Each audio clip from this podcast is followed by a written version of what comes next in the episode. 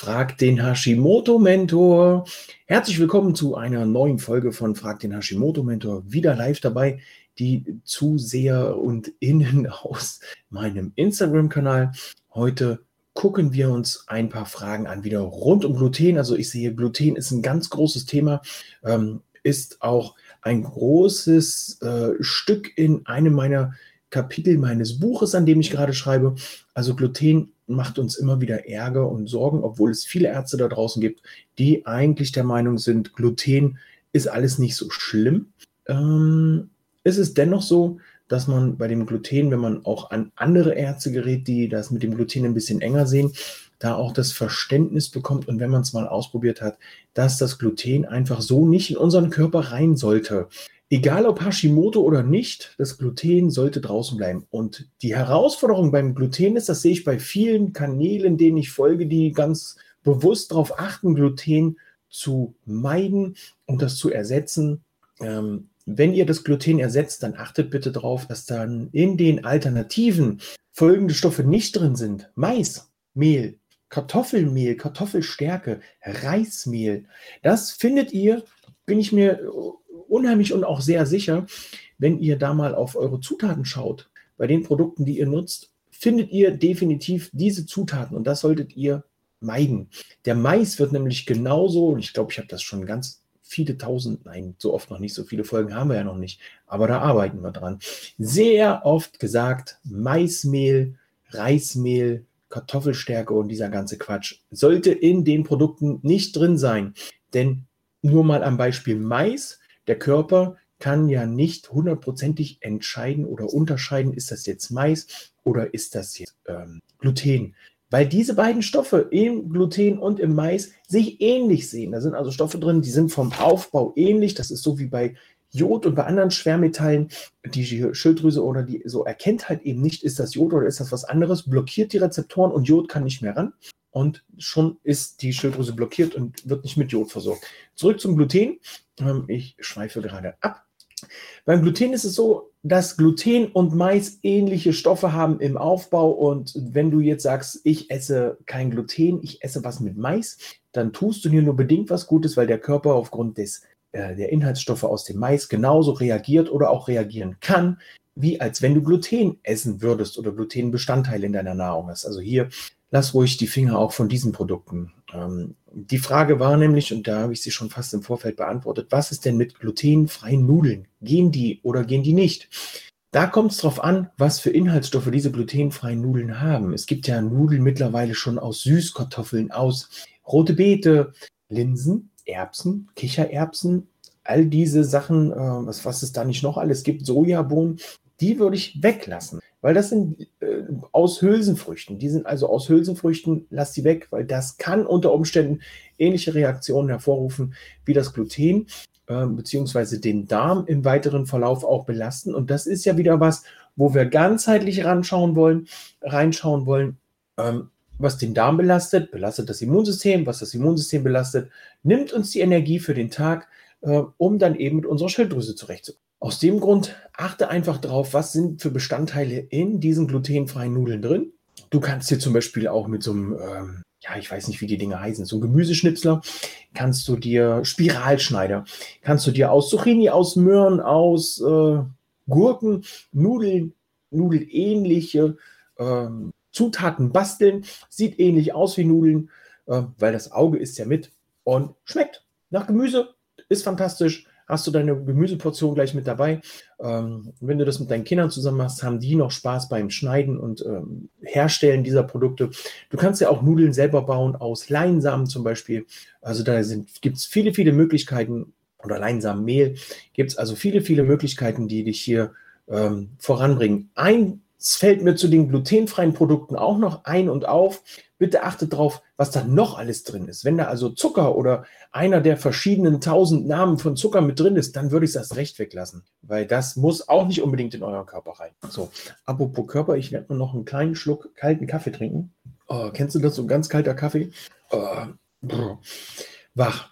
Ähm, dann die nächste Frage. Liegen Probleme mit dem Magen, speziell hier stiller Reflux an Hashimoto? Hm, das ist schwer zu sagen. Es kann eine Begleiterkrankung sein von Hashimoto, weil die Verdauung nicht so richtig arbeitet, weil alles so ein bisschen im Ungleichgewicht ist. Es kann allerdings auch einfach eine, ja, für sich alleinstehende äh, Beeinträchtigung sein, die dich hier beschäftigt. Ähm, schau da mal nach, dass du vielleicht nicht ganz so saure Sachen isst, nicht ganz so sauer isst und ähm, dich hier damit beschäftigst, deinen Säurebasenhaushalt ein bisschen unter Kontrolle zu kriegen. Und dann äh, kann es hier schon Verbesserung geben. Das nächste ist, ähm, ich habe Symptome zum größten Teil einer Schilddrüsenunterfunktion. Ist die Frage, aber meine Blutwerte zeigen, dass eigentlich die Schilddrüsenunterfunktion eine Schilddrüsenüberfunktion sein sollte. Im Moment ist mit den Werten alles okay, aber kann sich das schnell ändern? Wie schnell kann sich das ändern? Ähm, die Blutwerte, das ist ja so eine Sache, das dauert eine Weile, deswegen brauchen wir ja auch bei den Schilddrüsenhormonen immer wieder ein paar Wochen, wenn wir neu eingestellt wurden, bis der Doc sagt, schauen wir noch, schauen wir noch mal auf die Blutwerte, achten Sie ein bisschen drauf, wie geht es Ihnen.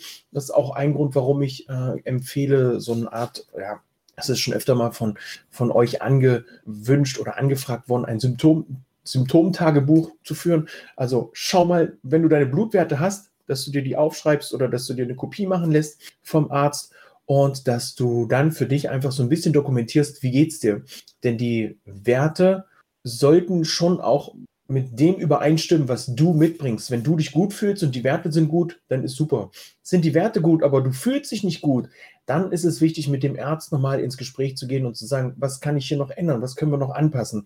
Vielleicht hilft dann auch eine Anpassung, Optimierung der Ernährung.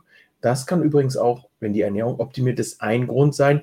Deine, also ich habe das jetzt schon bei einigen ich sag mal, Mädels, die ich ähm, äh, begleite in den letzten Jahren festgestellt, sobald die Ernährung optimiert ist, der Darm saniert, hier wieder Energie fließen kann, die Nahrungs, die Nährstoffe der Nahrungsmittel gut aufgenommen werden, dann ähm, geht es schon leichter.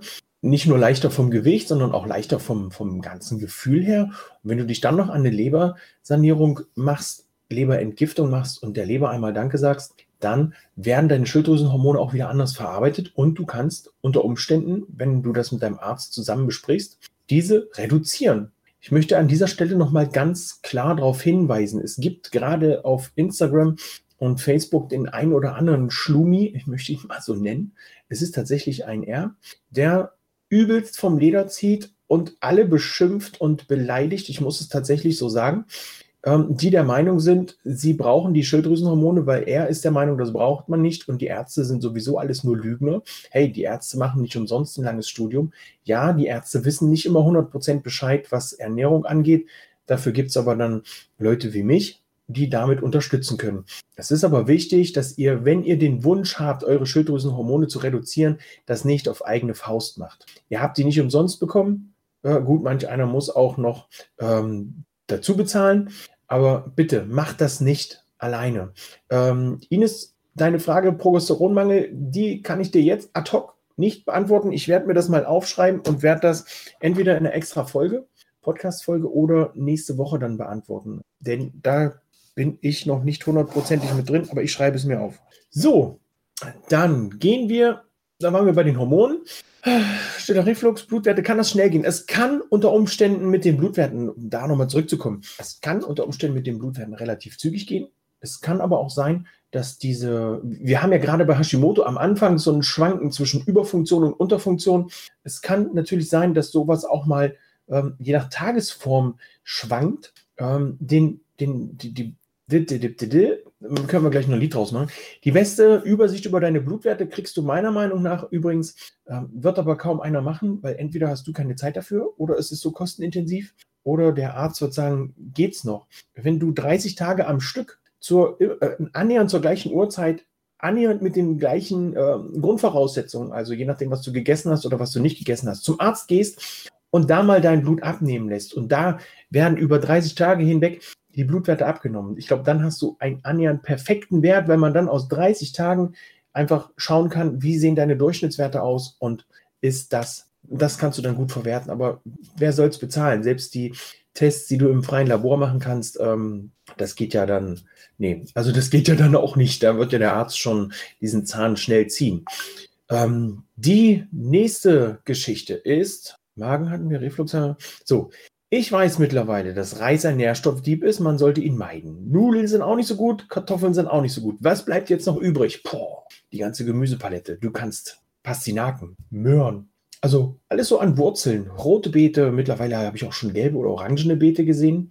Die kannst du nutzen. Ähm, Petersilienwurzel, Süßkartoffel, Topinambur, haben wir schon sieben Sachen. Ähm, Anstatt der Nudeln haben wir ja schon gesagt, Zucchini-Nudeln, Zudels, äh, Gurkennudeln, Möhrennudeln kannst du mit reinpacken.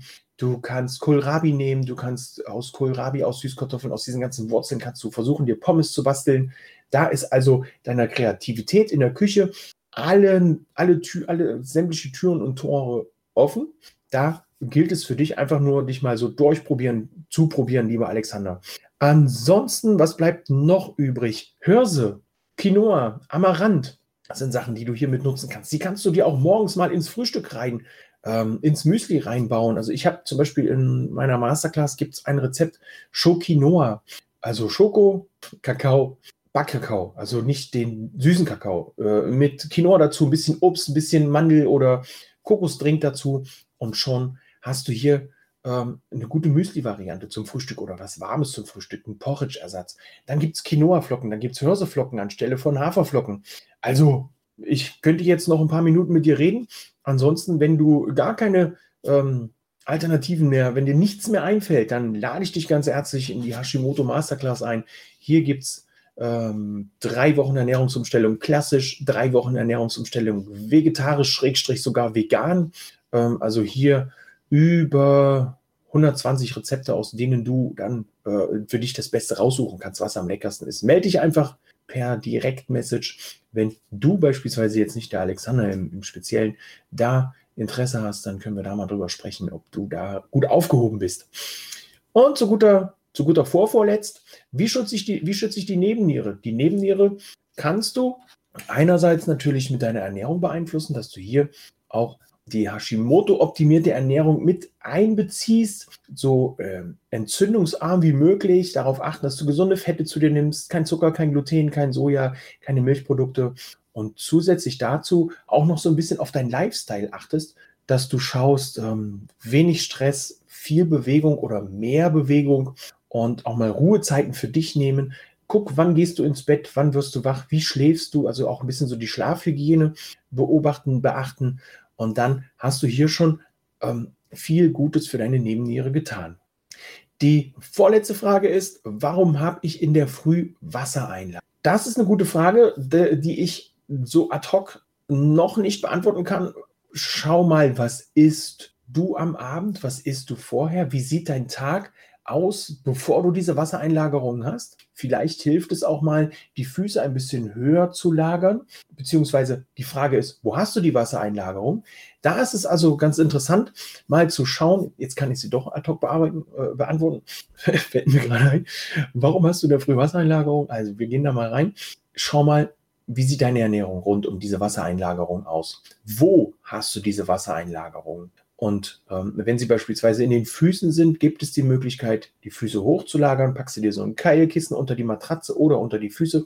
Und dann hast du hier schon mal eine Voraussetzung dafür getan, dass die Wassereinlagerungen da bei den Füßen nicht so stattfinden können. Dann solltest du mal auf deine Ernährung schauen. Hast du überwiegend tierische Eiweiße oder auch pflanzliche Eiweiße mit drin. Dann hast du vielleicht die Möglichkeit, mal für ein paar Tage eher die pflanzlichen Eiweiße ähm, zu bevorzugen oder mal zu schauen, was kann dich entwässern, was kann dein Körper entwässern? Schau hier mal nach Gurke, nach Ananas, äh, Hörsergerichte, die dich hiermit unterstützen können. Die allerletzte Frage, die haben wir, die, die umtreibt uns Hashimoto-Menschen schon, äh, finde ich, so in den letzten Wochen und Monaten rückwirkend betrachtet. Ähm, Gerade jetzt auch in der Zeit, wo wir ja nicht wirklich ins Fitnessstudio gehen können. Welcher Sport ist der beste für mich als Hashimoto-Mensch? Äh, Betroffener. Tja, da sage ich mal ganz einfach, wie sonst auch immer, der Sport, der dir Spaß macht, der Sport, der dir gut tut. wenn es Laufen ist, geh raus laufen. Wenn es Fahrradfahren ist, geh raus Fahrradfahren. Äh, wenn du nicht rausgehen magst, besorg dir ein Laufband und lauf zu Hause. Ähm, wenn es Übungen sind mit dem eigenen Körpergewicht, dann mach die. Wenn es Übungen sind mit Widerstandsbändern, dann mach die. Ähm, wenn es Übungen sind mit Kartoffeln und Wasser, äh, Flaschen, also Kartoffelsäcken und Wasserflaschen oder irgendwelchen anderen alternativen Sachen, die dir so im Haus einfallen und auffallen, dann mach das. Ähm, selbst wenn du mit dem Staubsauger auf Tempo durch das Haus düst, um Staub zu saugen, dann ist das auch schon Sport. Es muss nicht immer Sport per se sein, wo du dich äh, verausgabst. Es reicht auch manchmal mehr die Bewegung. Sollte es dennoch der Sport sein und du hast so Bock auf äh, Übungen mit deinem Körpergewicht und dir fällt nichts ein, du weißt nicht, was du machen sollst, außer Liegestütz und Kniebeuge, oder du möchtest gern was mit Widerstandsbändern machen oder mit, ja, mit den Alternativen, die ich einmal angesprochen habe, dann schreib mir einfach mal eine Nachricht. Und äh, ich gebe dir da ein paar Infos, denn rund um das kommende Wochenende wird es davon, von darüber zu diesem Thema von mir was ganz Wunderbares geben. Ähm, ich sage nur mehr als 100 Videos mit Übungen rund um das eigene Körpergewicht für deinen Körper mit Widerstandsbändern und so weiter. Also wenn du da Bock drauf hast, dann schreib mir einfach mal eine Nachricht. Das war es auch schon von meiner Seite. Progesteron gehen wir nochmal an. Liebe Ines, für euch natürlich auch einen wunderschönen Tag. Genießt die immer mehr erscheinende Sonne. Sollte dir der Podcast, das heißt sollte, der Podcast hat dir gefallen, dann teile ihn gern auf Instagram in deiner Story, markiere mich, ich markiere dich zurück. Der Podcast hat dir gefallen, dann schreib eine Bewertung auf iTunes, teile ihn mit deinen Freunden, Verwandten, Bekannten, die hier auch an Hashimoto oder an Schilddrüsenunterfunktion äh, leiden, damit äh, gerne ein leichteres Leben haben wollen. Ich sage Tschüss, ciao, ciao, bis zum nächsten Mal. Dein Hashimoto-Mentor Peter.